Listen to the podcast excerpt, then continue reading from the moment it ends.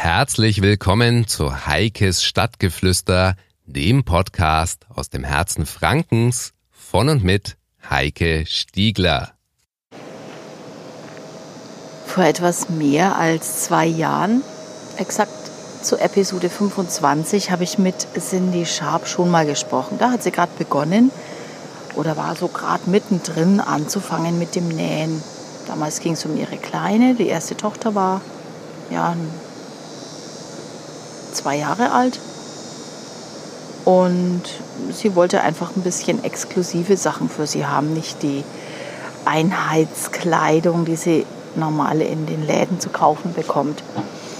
Ja, und jetzt habe ich sie wieder vor Mikrofon. Diesmal hat sie ihre eigene große Veranstaltung ins Leben gerufen, veranstaltet sie gerade, und zwar in Franken, das erste Late Night Sewing. Es treffen sich ganz, ganz viele Frauen, wie die eben auch, die ja teilweise schon sehr professionell nähen, die aber auch teilweise auch Anfängerinnen sind, treffen sich hier in Franken und sie kommen aus ganz Deutschland, ja sogar aus Österreich ist jemand dabei. Und dazu habe ich mich mit Cindy am Rande dieser Veranstaltung ausführlich unterhalten. Hört mal rein. Ist es so, wie du es dir vorgestellt hast? Besser sogar. Also es ist wirklich ganz, ganz tolle Stimmung. Es sind viele Leute gekommen. Anfang hat man natürlich Angst, wenn man so ein Event plant, ob wirklich angenommen wird, ob die Leute Lust haben zu kommen. Aber die Nachfrage war gigantisch. Wir haben uns wirklich gefreut und ähm, die Location ist toll, die Leute sind toll und es ist wirklich, wirklich ein schöner, gelungener Abend. Sind alle Plätze weggegangen? Ja, wir waren ausverkauft und wir haben dann am Schluss sogar nochmal aufgestockt, die Tickets. Aber ähm, da das die erste Veranstaltung ist, wollten wir sie nicht überstrapazieren und gucken, wie es läuft. Aber man lernt dazu und beim nächsten Jahr können wir dann das eine oder andere planen und auch ein bisschen größer machen.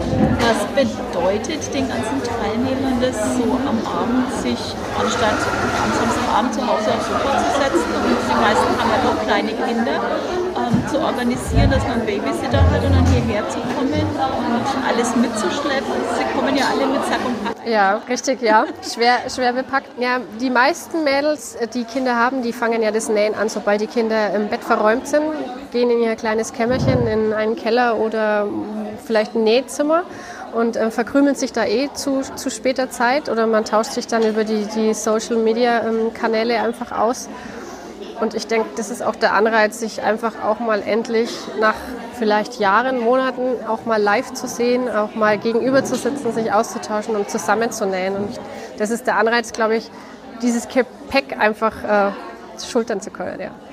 Wie ist denn der, der Standard, also, also vom, vom Können was bringen die alle mit? Sind es Anfängerinnen oder? Bunt gemixt, ganz, ganz bunt gemixt. Vom, vom blutigen Anfänger, der reinschnuppern will, der das erste Teil genäht hat, bis Profis, die schon viel genäht haben oder E-Book-Ersteller sind auch mit dabei, die mit Rat und Tat zur Seite stellen und beraten oder sagen, was könnte man machen. Also ist querbeet gemixt.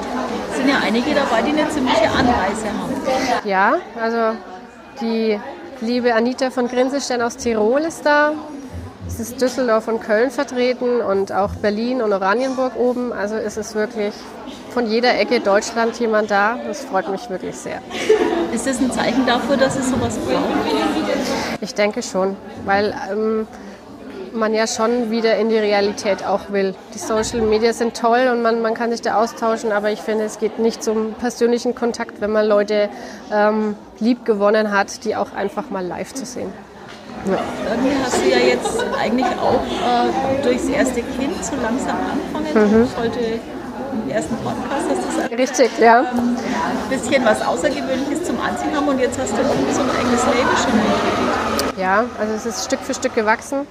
Ähm, ab, seit letztes Jahr sind eben die Nähkurse ähm, dazugekommen, weil die Nachfrage einfach immer wieder da war und das Stoffsortiment ist auch immer größer geworden und ähm, die Nähkurse finden jetzt regelmäßig in unserem Nähatelier statt. Jetzt ab November wieder, weil die Anfrage auch schon groß ist. Aber durch das Event haben wir das jetzt einfach pausiert, damit wir das gut organisieren können. ab November geht es dann wieder los bei uns. Ja. Ich habe so das Gefühl, das ist so eine Szene jetzt auch bei uns in der Region, die gar nicht so bekannt ist, die aber unheimlich groß ist. Ja, also das ist das, warum auch der Grund, warum ich dieses Event auch hier in unserer Region mit angesetzt habe, weil sonst ist immer der, der Norden ganz kreativ oder im Ruhrpott ähm, mit Messen vertreten oder dann der Süden.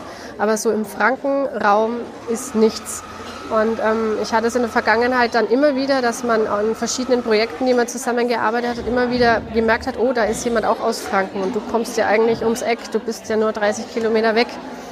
Und ähm, deswegen war mir das ein Anliegen, dass wir uns aus der Region einfach auch mal kennenlernen, weil es ist schon eine große Szene mittlerweile. Es ist nicht nur Hausmütterchen näht, also es sind ja alles, wenn man sich so umschaut, wirklich attraktive Frauen von jung und alt und es ist schon was Schönes, ja. Und teilweise auch namhafte Labels dabei. Ja, und, ja. Und, ähm, ja, Teilnehmer mit Namen. Magst du noch ein bisschen aufzählen, wer alles da ist, den man kennt? Ja. Also es ist halt als Aussteller ähm, ganz bekannt, wobei ich auch schon gehört habe, dass sie manche nicht kennen, die Michelle von Wunderpop Design, die auch ähm, ausstellt und ganz, ganz wundervolle ähm, Bänder eben hat. Dann ähm, die Christina von Rosa Rosa ist da, die Melanie von Pau Kids, die Marie von äh, Marile, dann haben wir ähm, die Sarah von Hand und Herz, die Anita von Grinsestern, die ja auch einen Stoffladen in Tirol hat und in Innsbruck. Und noch ganz viele, die fallen mir jetzt gar nicht alle ein. Also es ist wirklich, wirklich, wirklich toll, ja. Hast du schon ein bisschen Resonanz gehört von den Teilnehmerinnen? Also das, was ich mitbekommen habe, war es durchweg positiv im Moment, ja. Fortsetzung folgt. Wenn, wenn das so positiv bleibt und alle gerne nächstes Jahr wiederkommen, mit mir sehr gerne, ja. Jetzt kommst du natürlich heute gar nicht zum Nähen. Was bringt es dir dann?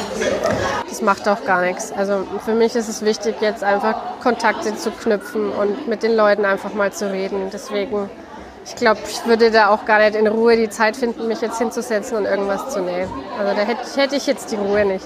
Das kann man wann anders mal wieder machen. Wenn äh, jetzt jemand zu dir kommt und sagt, ich habe noch nie genäht, ich weiß nicht, ob ich das kann, was rätst du dir?